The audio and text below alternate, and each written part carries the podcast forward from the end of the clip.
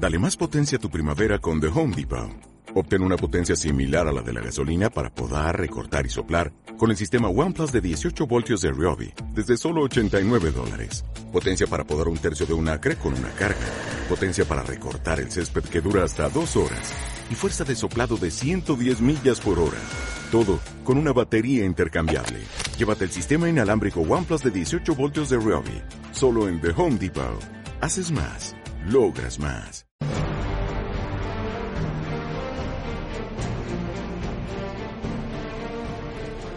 Muy buenos días, te doy la bienvenida al programa de Formadores Online. Mi nombre es Marina Miller y compartiré contigo todas las técnicas y estrategias para ayudarte a profesionalizar tu negocio online de conocimiento. Si aún no lo sabes, puedes entrar en www.marinamiller.es y apuntarte a mis masterclasses en las que aprenderás a automatizar emails, hacer simulaciones de infoproductos, estructurar tu página de ventas y mucho más. Cada miércoles y viernes una nueva masterclass. Dicho esto, comenzamos con el programa de hoy.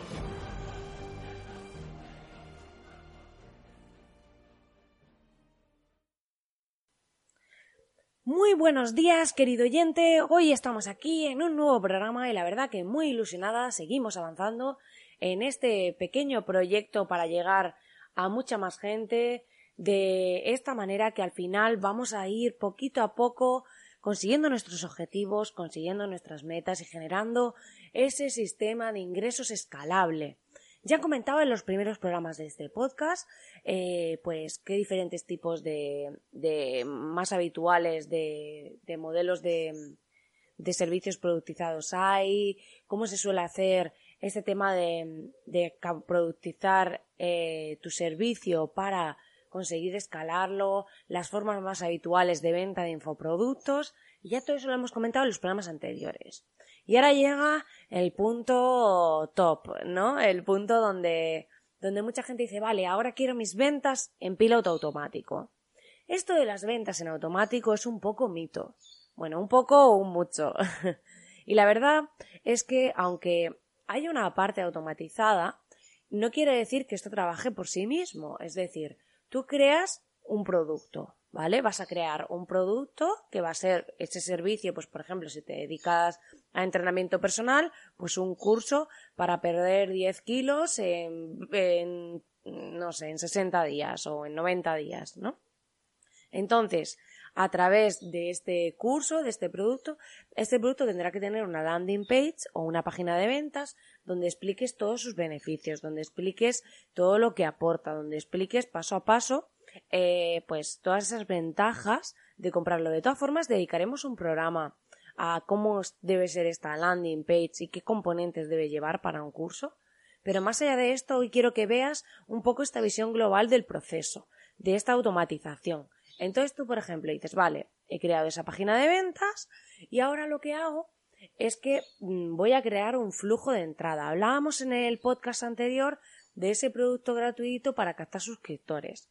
Pues tú ponle que ahora montásemos, por ejemplo, una campaña o a través de un podcast llevásemos a la gente a esa primera squeezy page o página donde se va a encontrar ese producto gratuito que tiene que tener una estructura concreta, ¿no? Pues resaltar los beneficios y demás.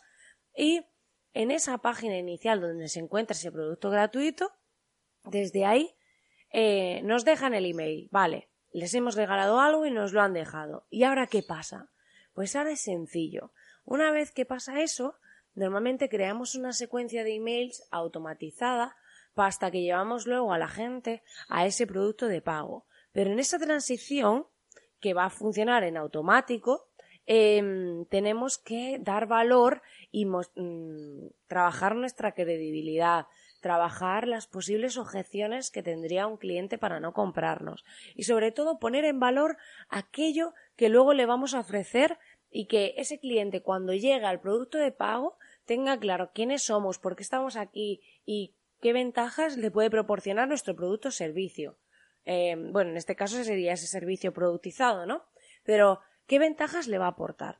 Y esta parte es súper importante. Hay que trabajar muy bien esos emails intermedios hasta llevar a la página de ventas. Pueden llevar esos emails dirigirte a vídeos, a otras landings donde tengas vídeos que aporten valor, a contenidos, incluso regalar otro, otro tipo de contenido, pues como un ebook o lo que sea, regalar algo más. O sea, mientras más aportes en esa transición hasta que luego te pida comprarme este producto, eh, bueno, más que pedirte comprarlo, al final es que si yo sé que tú eres un cliente potencial, que te interesa lo que yo ofrezco, como hablábamos en el programa anterior, pues mostrarlo al mundo. No quiere decir vender por vender, ni atacar, ni estar ahí, cómprame, cómprame, no.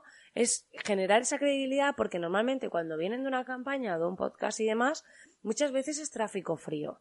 ¿Qué quiere decir el tráfico frío? Es gente que no nos conoce de nada, que no eh, tiene nada que, no sabe nada sobre nosotros y de repente es como si yo llegase, si llegas y te digo, cómprame este curso, para que te entrene y tú dices, pero tú quién eres si yo de ti no he visto nada. Entonces, ¿cómo se gana uno esa confianza? ¿Cómo se construye esa relación? Pues se hace a través de esto. Primero te doy algo gratuito, ya empiezas a ver lo que soy capaz de aportarte, empiezas a creer en mí y luego en esa transición intermedia te voy también pues contando más cositas sobre mí y te voy un poco generando esa confianza en, en mí y aportando a través de aportarte valor para al final llevarte a esa página de ventas donde te ofrezco mi producto. Entonces, es muy importante que este proceso pues eh, sea coherente con nuestra estrategia y que además nos centremos en aportar valor, nos centremos en que eso, en que el cliente que no nos conoce vea realmente el valor que nosotros aportamos. Y poquito a poco, pues al final cuando llegue a esa parte, pues al final nos compre, ¿no? Ya esté convencido aquellos que deseen hacerlo. Al final, esto sí funciona en automático. Quiere decir, desde que el cliente nos deja el email, nosotros podemos programar una secuencia de emails que digamos, pues desde que nos ha dejado el email, a los dos días envíale este primer email, a los otros dos envíale este segundo, a los otros dos envíale este y a los otros dos, esas ya serían a los ocho días, envíale este otro. De ese modo, al final ese proceso de venta, por eso se llama un embudo de ventas, va a ir en automático. Vamos a llevar a la gente desde que nos deja el email a esa venta, ¿no? Luego se pueden hacer estrategias de remarketing y demás, que es pues para aquellos que ya han visitado esa página, les salgan anuncios eh, pues en redes y demás, eh, al final intentando pues convencerle, porque al final en ese momento no lo ha decidido, recordándole el curso, ofreciéndole algún descuento, pero bueno, ya hablaremos sobre ese tipo de estrategias de remarketing pero inicialmente hay que construir ese embudo. ¿Qué pasa? Que a lo mejor montamos una campaña o tenemos un podcast con un montón de escuchas y vemos qué gente llega a nuestra primera página donde se encuentra ese producto gratuito. Y aquí, aunque esto funcione en parte en automático, no se trata solo de eso, sino que ahora hay que coger e ir trabajando día a día cómo optimizar ese embudo, porque claro, yo tengo que ir viendo datos, entonces para eso es muy importante medir si utilizáis redes sociales, puede ser muy interesante instalar el pixel de Facebook. Bueno, es no interesante, sino casi obligatorio. Instalar el pixel de Facebook eh, en vuestra web. De este modo podéis seguir hasta qué página llega cada persona y dónde se quedan. Incluso luego hacer publicidad concreta. Por ejemplo, si una persona se ha quedado en el checkout antes de realizar el pago y al final no lo ha hecho, pues mostrarlo en un anuncio especial, a lo mejor con un descuento para que compre. Entonces, para que, para que te hagas una idea, al final es cómo también ver ese flujo de clientes y a lo mejor te das cuenta de que hay un montón de gente que llega a una página, pero luego eh, de esa a la siguiente no convierten, no llegan. Entonces dices, ups, se me ha caído aquí la gente. De eso pasa tanto con las páginas como luego ir viendo un poco los emails, de decir cuántas personas me han abierto el primero, cuántas personas me han abierto el segundo, eh, de esos enlaces que yo he ido poniendo hacia distintas páginas de contenido en, esos emails también lo puedo medir. Por eso hablaba de páginas antes, porque yo puedo coger y decir, vale, tú ponle que en el email 1, en el email 2 y en el email 3, en cada uno he puesto un enlace a un contenido. Entonces yo puedo decir, vale, tantas personas han llegado a la página de, de, mi, de mi producto gratuito. De ahí, por ejemplo, si vamos a hablar en números de ejemplo, han llegado eh, 500 personas a mi página de mi producto gratuito. De esas 500, como luego tienen que darle a confirmar el tema de la suscripción, eh, han confirmado 200, porque muchos pues no me han dejado los datos y los que me los han dejado, Pues eh, me han confirmado la suscripción en su bandeja de entrada 200. Vale, muy bien. Y de esas 200, al final em, han cogido y, y, entonces, vale, tenemos 200 confirmadas. Pues le mandamos el primer email a esas 200. Bueno, se les va mandando conforme ellos se van suscribiendo, ¿no? Y dices, vale, de esas 200 han llegado 100 al, que eso sería una tasa de conversión altísima, han llegado 100 a la al primer contenido. De esas 100 han llegado eh, en el segundo email, han visto el segundo contenido 20. Y de esas 20 han visto el tercer contenido que ya les llevaba, por ejemplo, a la compra de la página de ventas 10. Entonces, si al final me ha comprado 2. Pues hay que analizar qué porcentajes son esos, qué tasas de conversión hay en cada parte del proceso, para de ese modo poder decir, vale, si veo que la gente se me cae mucho en el segundo contenido, que ya no llegan al tercero, a lo mejor es que el segundo contenido no les ha gustado. Voy a ver cómo, qué contenido puedo aportar ahí.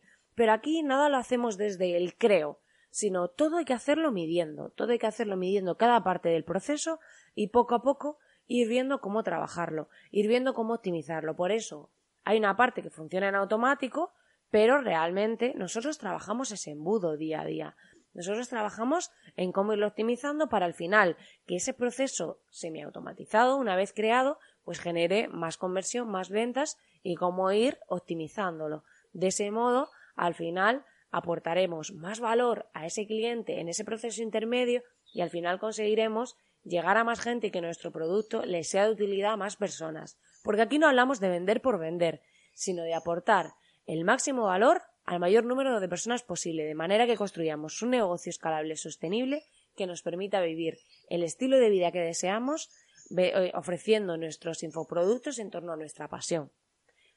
Así que nada, pues nada, querido oyente, hasta aquí el programa de hoy. Espero que te haya gustado, espero que te haya dado una nueva visión un poco de todo este flujo de trabajo, de cómo funcionan estos procesos de venta semiautomatizados y te invito a introducirte en mi web marinamiller.es donde podrás descargar mi masterclass gratuita de Multiplica tus ventas en automático para así saber un poco más sobre este proceso y cómo debes trabajar tu estrategia para al final vivir de tus infoproductos y escalar tu tiempo y tus ingresos. Agradezco enormemente que me dejes tu comentario de 5 estrellas en iTunes para ayudarme a darle visibilidad a este podcast, así como tus comentarios y corazoncitos en iVoox. Y como ya sabes, muchísimas gracias por estar al otro lado y nos vemos en el próximo programa. ¡Hasta luego!